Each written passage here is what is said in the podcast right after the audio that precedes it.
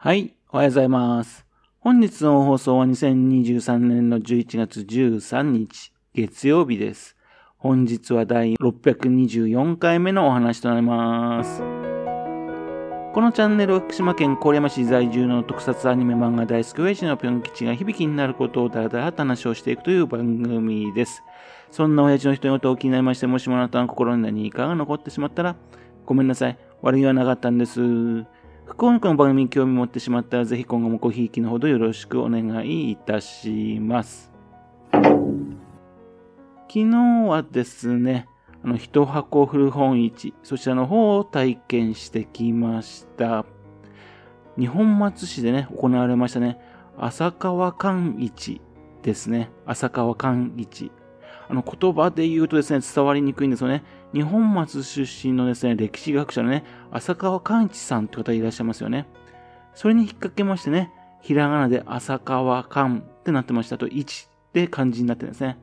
っていうんで、一箱古本市なんですよ。今年の7月にですね、日本松でね、一箱古本市、そちらの方を経験しましてね、これ面白いなと思ったわけですよね。それね、実際にですね、あの、売る側、そちらの方に参加してみたいと思ったわけなんですがもう、ね、ところがですね、もうその時にはですね、県内の一箱古本市のね、申し込み締め切り日がね、みんな過ぎてるような状態だったんですよ。で、そこでね、申し込めたのがね、この浅川寛一だったんですね。9月にですね、申し込みしましてね、まだ2ヶ月あるなぁとね、ほったらかしにしていたんですよね。で、そろそろ準備しなければと思っていたんだが、なかなかね、進まなかったんですね。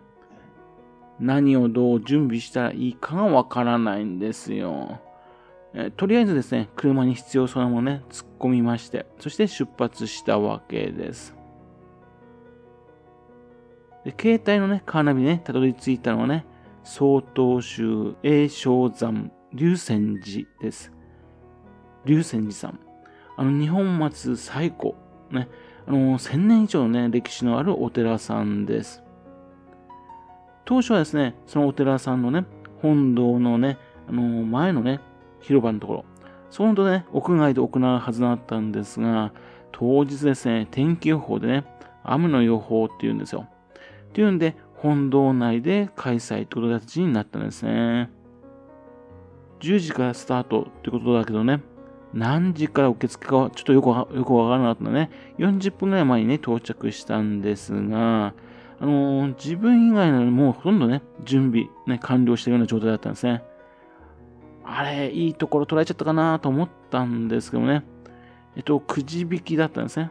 というわけでね、まあ、別にそれ心配する必要なかったですね。あと、参加料として受付で1000円払いました。みんなですね、本を運ぶのにですね、カートみたいなもの、そういったものを使ってね、本を運んでるんですね。確かに本重たいですもんね。自分持っていかなかったのね。っていうんで、駐車場と本堂、そちらを4回往復する形になりました。で展示の方法はみんなそれぞれいろいろみたいです。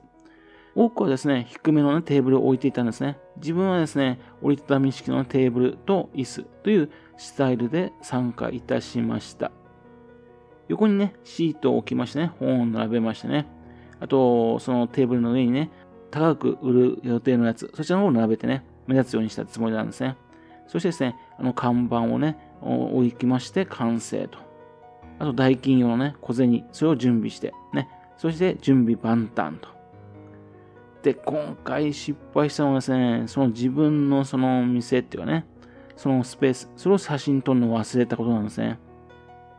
次回ですね、どっか一箱古本市にね、出店するときですね、どのような店かっていうのを伝えるのにね、一番わかるのはね、自分のその店の写真なんですね。それを取り忘れたっていうのは失敗だったですね。で、今回ですね、一箱古本市、そしてのに参加する気になったのはですね、実は娘が原因なんですよ。娘。一番下の娘がですね、5年前にですね、あの、少女漫画雑誌をですね、買い溜めていたんですね。娘がね、漫画が欲しいっていうのでね、漫画雑誌をね、どんどんと買い与えていたんですね。自分が本好きですからね、漫画でもいいからね、あの本興味持ったって嬉しかったんでね、どんどんあげたあげたんですよ。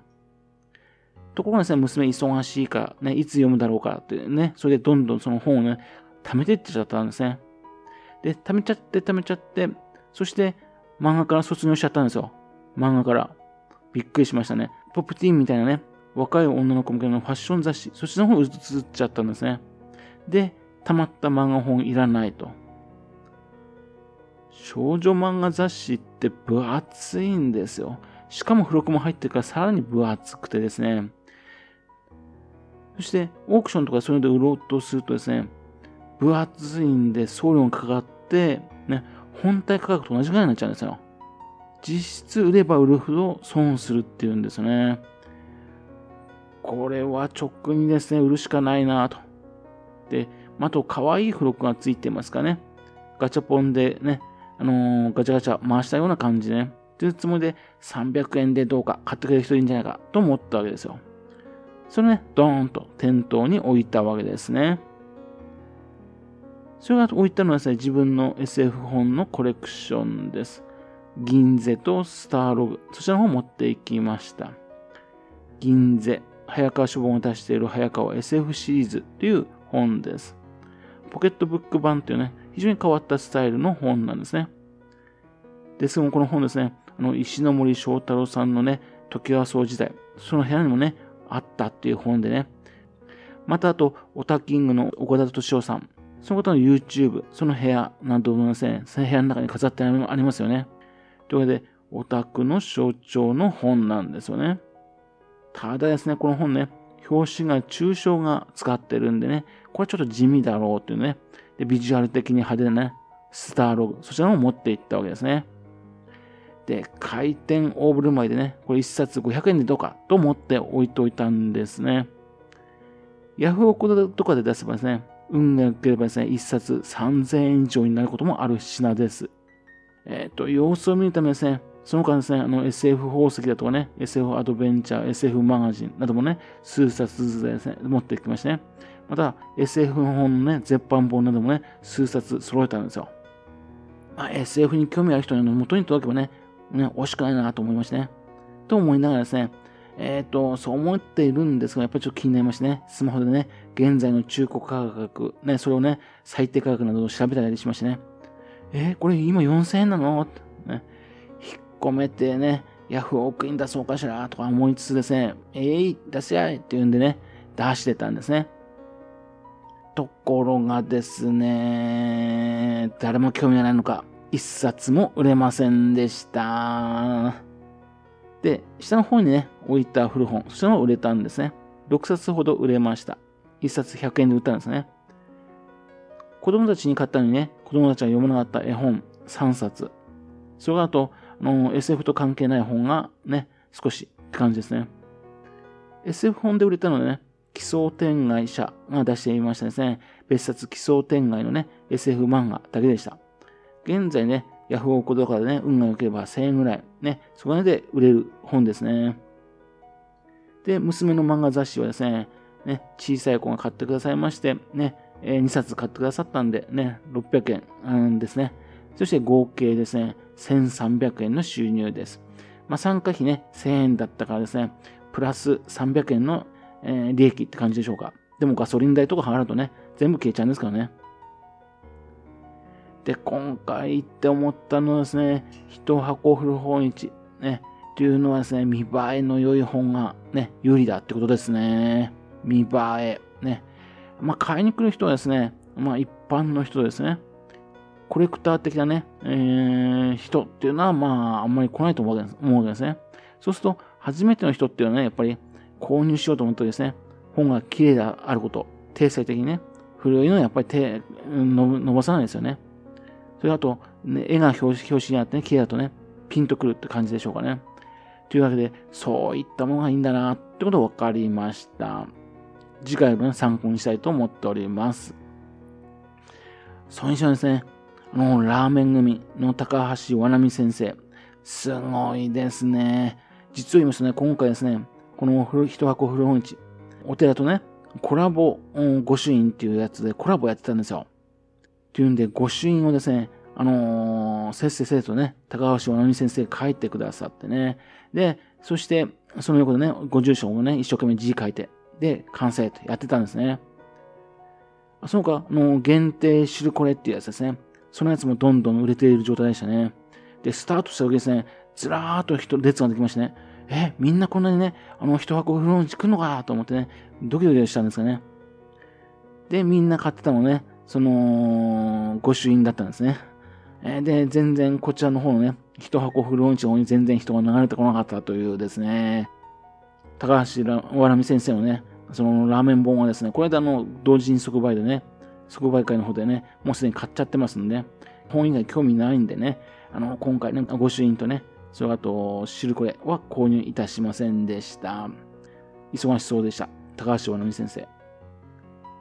まあ、ちょっとね、予定は外れましたけどね、まあ面白い経験でした。ですけどね、えっ、ー、と、大事なところはですね、それで人のつながりができたってことですね。いろいろとね、今回も新しいつながりができてね、非常に嬉しく思っております。